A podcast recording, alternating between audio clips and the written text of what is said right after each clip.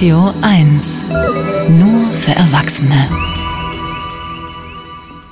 Putin warnt. Bei seiner Rede an die Nation hat der russische Präsident dem Westen geraten, lieber keine Truppen in die Ukraine zu schicken. Wir werden unsere Souveränität und unser Volk verteidigen. Unsere strategischen Atomwaffen befinden sich in absolut garantierter Einsatzbereitschaft.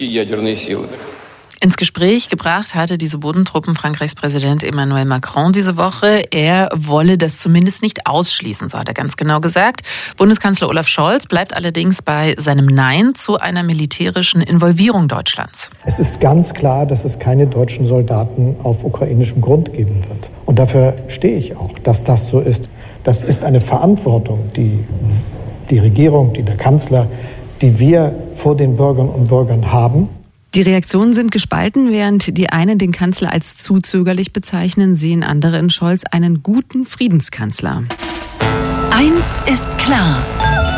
Der Kommentar mit Iris Seiram. Korrespondentin im ARD Hauptstadtstudio. Guten Morgen. Hi, guten Morgen. Morgen. Scholz und auch die Taurus-Frage. Ist er der Kanzler, den wir jetzt brauchen? Puh, eine ganz, ganz große Frage. Wie fange ich da an?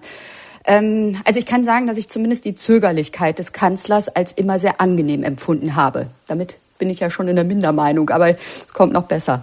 Also, weil ich finde, dass wirklich im Gegensatz zu den ganzen Diskussionen, die wir in den vergangenen Wochen gehört haben, die Gedankenspiele um eine europäische Atombombe, davon den Krieg nach Russland zu tragen und dort russische Militäreinrichtungen und Hauptquartiere zu zerstören, ähm, und jetzt auch noch Emmanuel Macron und die Bodentruppen. Puh, also ähm, Angst vor einer Eskalation. Ich würde mal sagen, check, Haken dran. Den Zungenschlag in der Ampel finde ich allerdings auch nicht hilfreich. Weder die schrillen Töne von FDP Eurofighterin Strack Zimmermann noch den von Anton Hofreiter von den Grünen. Die Taurus-Absage sei eine Einladung an Putin, andere Länder anzugreifen. Er spricht von haltlosen Ängsten des Kanzlers. Da frage ich mich, guckt mal einer darauf, wie die Empfindungen der Menschen hier in Deutschland sind? Es ist ja nicht so, dass es eine überwältigende Mehrheit für eine Lieferung von Taurus gibt. Und, das bestreitet ja auch niemand, der Taurus sei kein Gamechanger. Die Angst, dass der Krieg in der Ukraine eskaliert, ist alles andere als haltlos. Wenn darauf ein Bundeskanzler nicht reagiert, hat er die Schlüsselqualifikation eines Bundeskanzlers schlicht nicht. Und was auch wichtig ist, er kann sich keinen Irrtum leisten, wie Abgeordnete oder auch wir Journalisten. Und Hand aufs Herz, wir haben uns oft geirrt in den vergangenen 20 Jahren, wenn es um militärische Einsätze ging.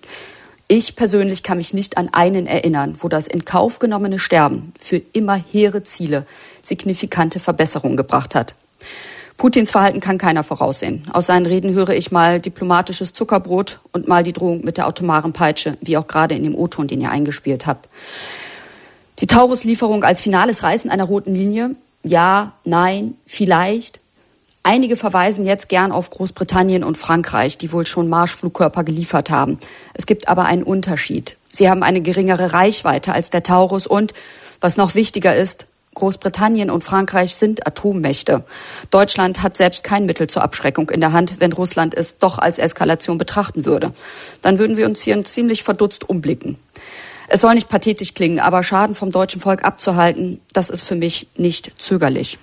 Jetzt aber Olaf Scholz als Friedensengel zu bezeichnen, so weit würde ich dann doch nicht gehen. Es ist ja auch noch nicht so lange her, da hat er Demonstranten, die gegen den Krieg in der Ukraine protestieren, als Zitat, gefallene Engel aus der Hölle bezeichnet. Und ganz ausschließen kann ich nicht, dass vielleicht auch noch die Wahlen im Osten mit Scholz sehr klaren Haltung zu tun haben. Denn dort gibt es ja sehr viele kriegskritische Menschen. Und die haben ziemlich lange keinen wirklichen Ansprechpartner bei den Parteien der Mitte gehabt. Zumindest in dieser Frage. Der Freitagskommentar von Iris Seiram aus dem Hauptstadtstudio. Dankeschön. Ich danke euch fürs Zuhören. Kommt gut durch den Tag. Du auch. Tschüss. Eins ist klar. Der Kommentar. Nachzuhören auf radio1.de.